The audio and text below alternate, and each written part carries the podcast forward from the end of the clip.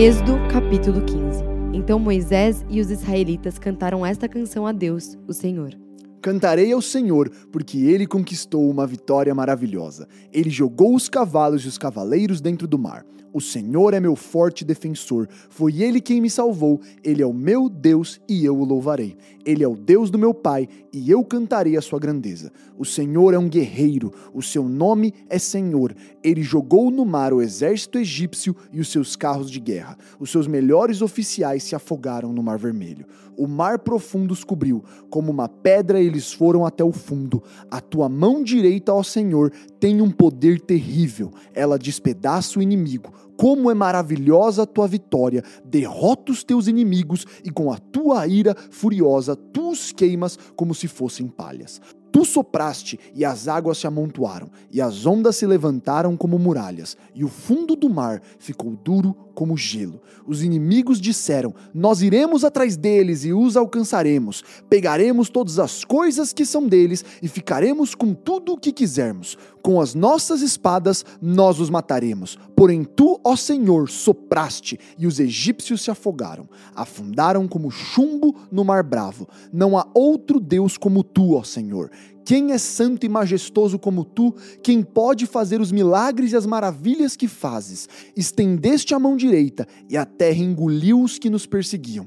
Por causa do teu amor, tu guiaste o povo que salvaste. Com o teu grande poder, tu os levaste para a tua terra santa. Os povos ouviram falar do que fizeste e estão tremendo de medo. Os filisteus ficaram apavorados. Os chefes dos edomitas ficaram assustados. Os poderosos moabitas perderam a coragem e todos os cananeus estão tremendo. O medo e o terror caíram sobre eles. Eles viram o teu grande poder e ficaram parados como se fossem pedras até que tivessem passado o teu povo. O povo que livraste da escravidão. Tu levarás o teu povo para viver no teu monte, o lugar, ó Senhor, que escolheste para morar, o templo que tu mesmo construíste, o Senhor será rei para todos sempre.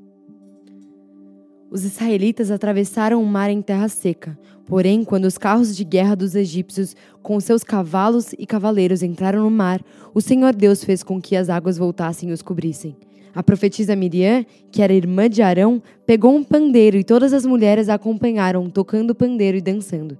E Miriam cantou para elas assim: Cantem ao Senhor, porque ele conquistou uma vitória gloriosa. Ele jogou os cavalos e os cavaleiros dentro do mar.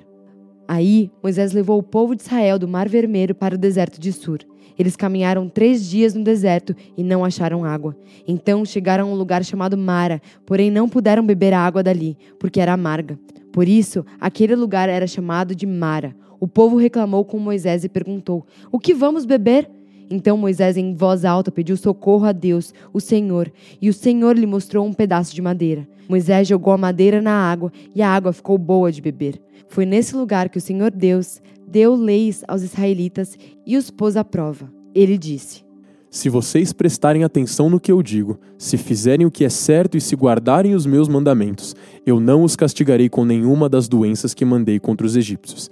Eu sou o Senhor que cura vocês. Depois, os israelitas chegaram a Elim, onde havia doze fontes de água e setenta palmeiras, e acamparam ali, perto da água.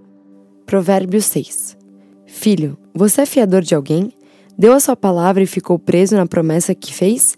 Então, meu filho, agora você está nas mãos dessa pessoa. Mas há um jeito de sair disso. Vá logo e peça que ela livre você dessa obrigação. Não durma nem descanse. Saia dessa armadilha como um passarinho ou uma gazela escapa do caçador. Preguiçoso, aprenda uma lição com as formigas.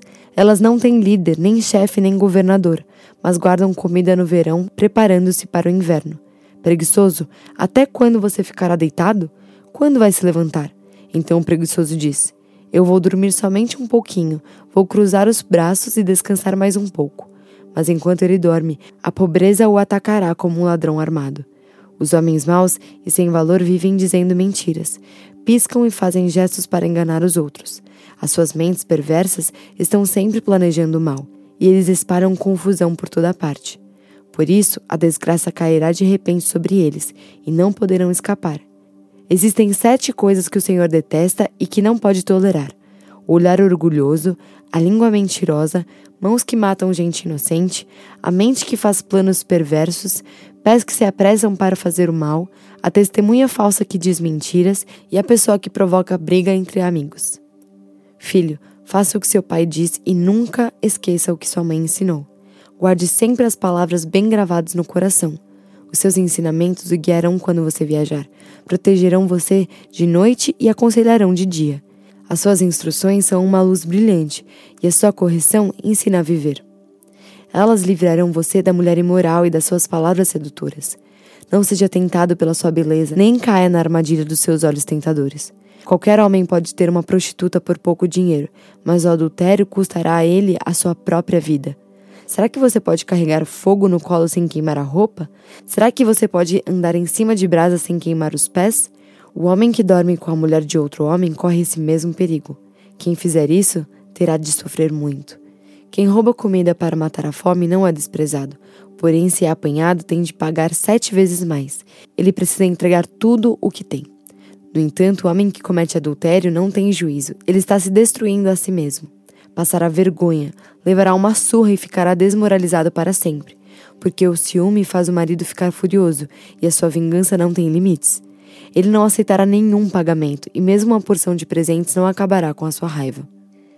Hebreus 11, 23 Foi pela fé que os pais de Moisés, quando ele nasceu, o esconderam durante três meses.